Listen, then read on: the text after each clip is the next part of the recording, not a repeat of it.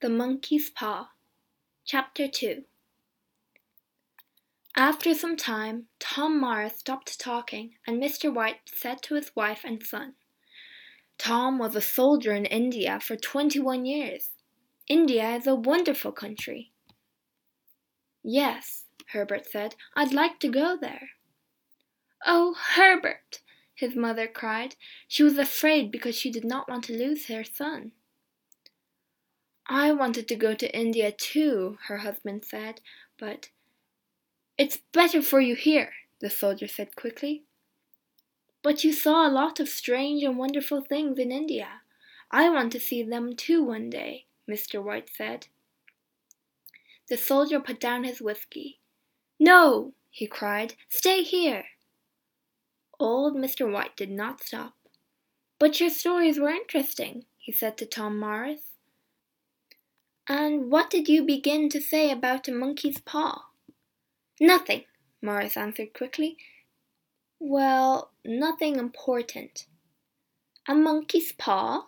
Mrs. White said. Come on, Mr. Morris, tell us about it, Herbert said. Morris took his whiskey in his hand but suddenly he put it down again. Slowly he put his hand into the pocket of his coat, and the White family watched him. What is it? What is it? Mrs. White cried. Morris said nothing. He took his hand out of his pocket. The White family watched carefully, and in the soldier's hand they saw something little and dirty. Mrs. White moved back afraid, but her son Herbert took it and looked at it carefully. Well, what is it? Mr. White asked his friend. Look at it, the soldier answered. It's a little paw, a monkey's paw. A monkey's paw, Herbert said, and he laughed. Why do you carry a monkey's paw in your pocket, Mr. Morris? he asked the old soldier. Well, you see, Morris said, this monkey's paw is magic. Herbert laughed again, but the soldier said, Don't laugh, boy, remember, you're young.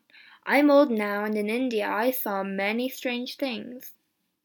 He stopped talking for a minute, and then he said, This monkey's paw can do strange and wonderful things. An old Indian man gave the paw to one of my friends. My friend was a soldier too. This paw is magic because it can give three wishes to three people. Wonderful, Herbert said.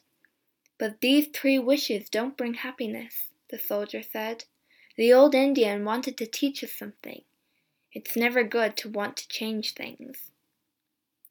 Well, did your friend have three wishes? Herbert asked the old soldier.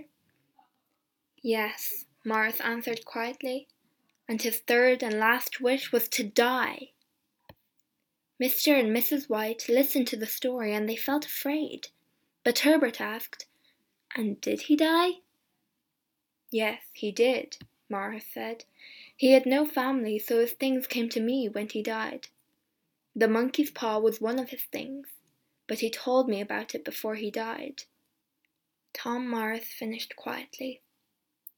What were his first two wishes, then? Herbert asked. What did he ask for? I don't know. He didn't want to tell me, the soldier answered. For a minute or two, everybody was quiet. But then Herbert said, And you, Mr. Morris, did you have three wishes? Yes, I did, Morris answered. I was young. I wanted many things a fast car, money, Morris stopped for a minute and then he said with difficulty, My wife and my young son died in an accident in a car. Without them, I didn't want the money. So in the end, I wished to lose it. But it was too late. My wife and my child were dead. The room was very quiet. The White family looked at the unhappy face of the old soldier. Then Mr. White said, why do you want the paw now? You don't need it. You can give it to someone. How can I give it to someone? the soldier said. The monkey's paw brings unhappiness with it. Well, give it to me, Mr. White said. Perhaps this time it. No! Tom Morris cried. You are my friend. I can't give it to you. Then, after a minute, he said, I can't give it to you, but of course you can take it from me. But remember, this monkey paw brings unhappiness.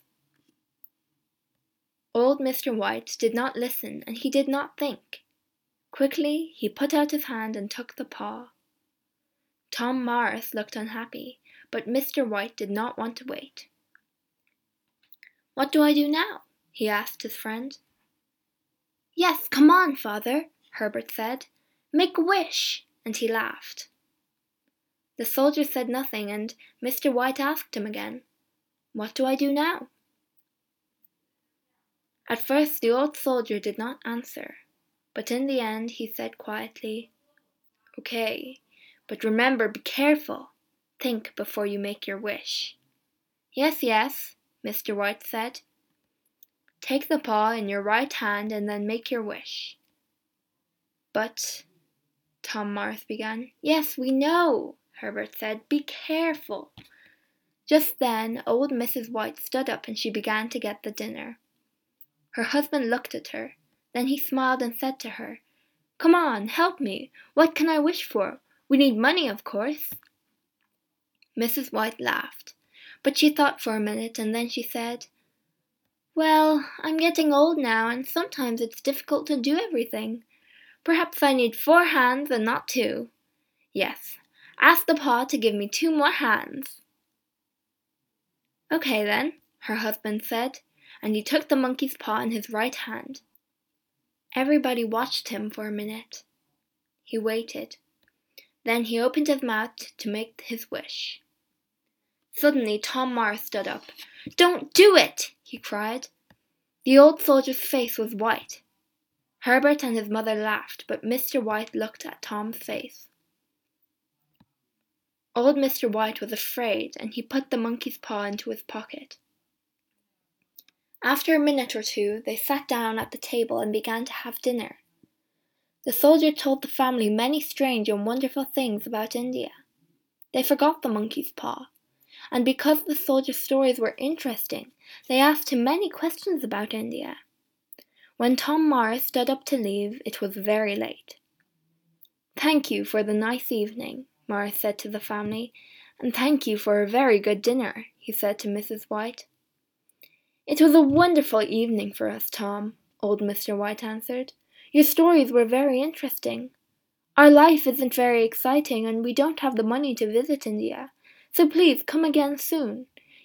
You can tell us some more stories about India. Then the old soldier put on his coat. He said good-bye to the White family and went out into the rain.